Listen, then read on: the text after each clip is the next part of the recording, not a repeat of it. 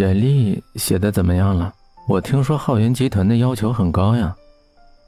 徐峰看着徐威的简历说：“哥哥，我是在哪里毕业的？为什么我什么都想不起来了？”徐威小声的问，生怕徐峰一生气又反悔了，不让自己去工作。知道江城失忆以后，徐峰就给了他一个新的身份——徐家大小姐徐薇。因为过马路的时候不小心出车祸，所以忘记了过去的事情。江城也单纯这样说，他也就相信了。巴黎视觉艺术学校，徐峰沉思了一会儿，在键盘上敲出八个字。徐薇开心的笑着，眼睛里的泪花在灯光下闪闪发亮。第一次听哥哥说自己以前的事情，第一次感觉到。自己是真实的存在的，至少有一个地方曾经有自己的足迹。看着徐薇笑得那么开心，徐峰嘴角泛起一丝苦涩。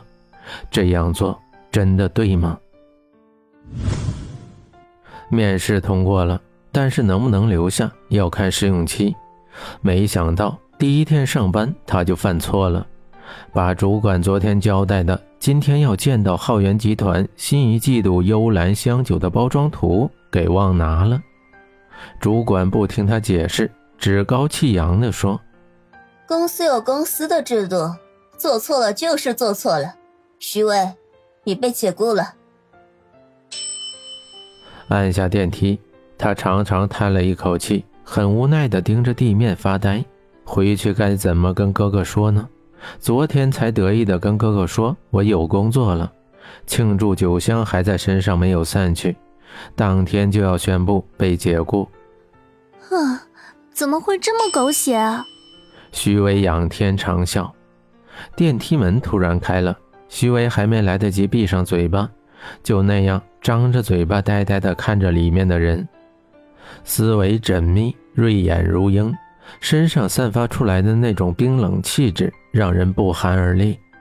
那张如画一般的脸又让人着迷，眉宇间带着淡淡的忧伤，似乎内里锁着一个精灵。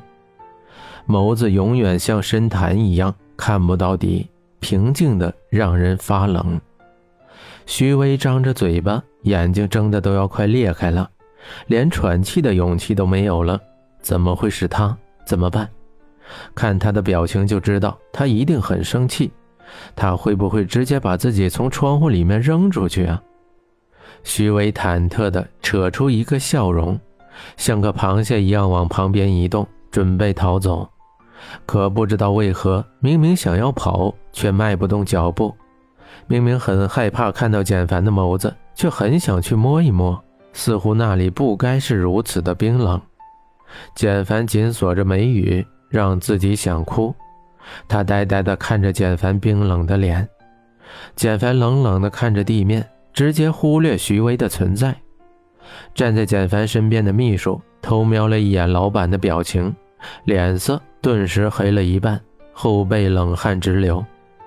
你是哪个部门的？上班时间不好好工作，跑到这里假装和老板偶遇，这都第几次了？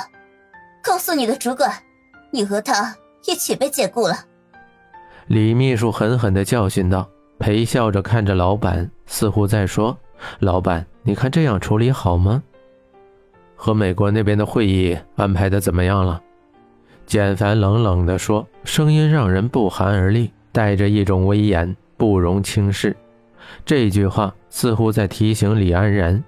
李安然豆大的汗水从额头上渗出，慌忙地推了徐威一把，让出一条道。让老板先走，匆忙的脚步突然停下，身后的徐威轻轻啜泣，那声音带着一种久违的熟悉感，触动着简凡身体的某个地方，让他禁不住的转身，哪怕又是一场梦，他也不愿意错过。简凡弯着腰朝徐威伸出手，徐威抬头，眼泪朦胧的看着那张有些模糊的脸：“你，你没事吧？”简凡轻声地说，似乎不习惯和女生说话，语气带着一种生硬，却让人感到温暖。李安然看着眼前的一幕，像是做梦一样。自己的老板什么时候这么温柔了？就连蒋副总他的妻子，他都很少给一个笑脸。在办公室里都传遍了，简总和蒋副总只是形式的婚姻。李安然感觉自己不能呼吸了。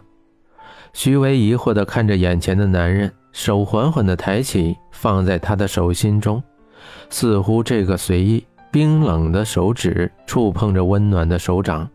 心里某个地方空空的，嗯嗯，脚脚好像崴了，没没事。徐威点点头，又摇了摇头，小声的说：“说出这句话，徐威咬死自己的心都有了。这样说话，是不是又被人认为自己是故意的？可这句话像是有人替自己说的一样，他脱口而出，清澈的眸子没有一丝杂质。”如同玻璃一样明亮，江城也有这样一双眼睛，似乎比这双还要动人。老老板，开会的时间到了。李安然硬着头皮提醒着，警告着，看向徐威，似乎刚才他做了一件大逆不道的事情一样。既然迟到了，那就取消吧。简凡冷冷地说，看向徐威的眼神却是温柔的。取消了，有钱人就是任性啊！想我徐威在家吃饭，吃不完，徐峰哥哥就说浪费。这简凡随随便便一句话，几百万上千万就不要了。哇！简凡把徐威横抱起来，在李安然的注视下坐上电梯走了。医院里，医生仔细检查着，额头上渗出细细的汗珠。简凡抱着眼前这位女生，着急地出现在他眼前的时候，他差点昏过去。浩源集团的简总，每一分每一秒都是用桃色的钞票计算的，现在居然因为这个小姑娘受伤出现在这里。我说了我没事了，你不用在这里守着了。徐威尴尬地移动着光在外面的脚丫子，胖乎乎的脚趾像肉色的樱桃。你叫什么名字？刚才还板着脸站在一边的简凡突然走过来，扣住徐威的手腕，激动地问：“似乎他要是不说，他就不是脚崴那么简单了。”手腕的吃疼让徐威原先对他的一点好感全都抹去。徐威生气地甩开简凡的手，揉揉快被折断的手腕，皱着眉头说：“徐威，没错，我是耽误你开会了。”那也是你助理先把我弄伤的呀，我又没强迫你送我来医院。你怎么知道我开会的时间？简凡警惕地问，似乎这一切是被谁计划好的，送一个像江城的人来，为了让他陷入一个陷阱。你别自恋了，我只是恰好路过，不信的话，你可以回公司调出视频资料，或者找方主管问问。徐威端睨简凡一眼，说，在心里骂着。自恋狂、自以为是的家伙！我承认你长得很帅，但也没到让我一见倾心的地步。你以为世上所有女人都是为你而活吗？你以为高富帅就可以任意妄为吗？喜欢你这个冰块脸、怪脾气还很自恋的家伙，那些女生都是有病吧？切！看徐威的眼神不像说谎，难道真的是自己多心了吗？哦，我只是随便问问，徐威。是蔷薇花的薇吗？徐威看起来有些生气，简凡的语气软了下来，耸了耸肩。错，是微笑的微，意思是希望不管遇到什么样的事情都要微笑去面对。所以就算是上班第一天被你们公司解雇了，也没什么大不了的。徐威发泄着自己的不满，简凡的神情怪怪的，似笑非笑。让徐威很不舒服。怎么了？是不是很土？徐威不悦的问。哎，没有，没有人的名字比他的名字更土。简凡喃喃自语道，眼神里又带着那种似曾相识的忧伤。徐威看着简凡的眼中，像是被什么啃噬一般的痛，让徐威有些喘不过气来。谁？徐威小声的问：“江城，我妻子。简凡忧伤地说，似乎和别人说一说江城的事，可以让自己心里的巨大压力释放出来一些。你妻子不是雅欣副总吗？不，她只是我名义上的妻子，我心里只有江城一个妻子。你可真自私，为了商业利益娶一个你不爱的女人，雅欣姐真可怜。徐伟鄙夷的问：“就差没说你可真花心，娶了人家却不爱人家，爱的人你又不娶她。还好叫江城的那个女生不是我，要是我的话，我是绝对不会喜欢你这样一个腹黑的魔鬼的。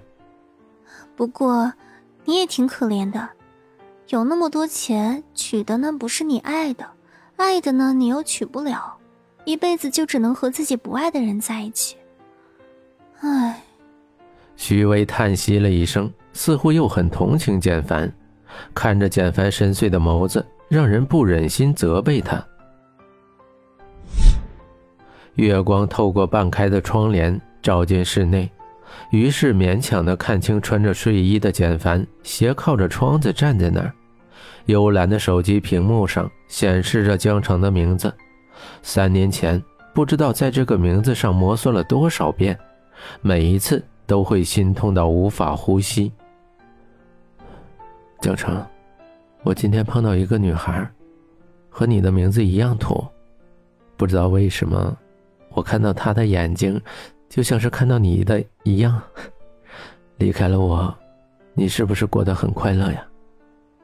简凡对着电话喃喃自语道。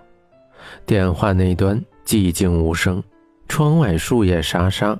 如同谁在哭诉。三年过去了，即使知道江城再也不会回来，简凡也从来没有让那个电话号码欠过费。似乎只要电话那端是通的，江城就永远还活着。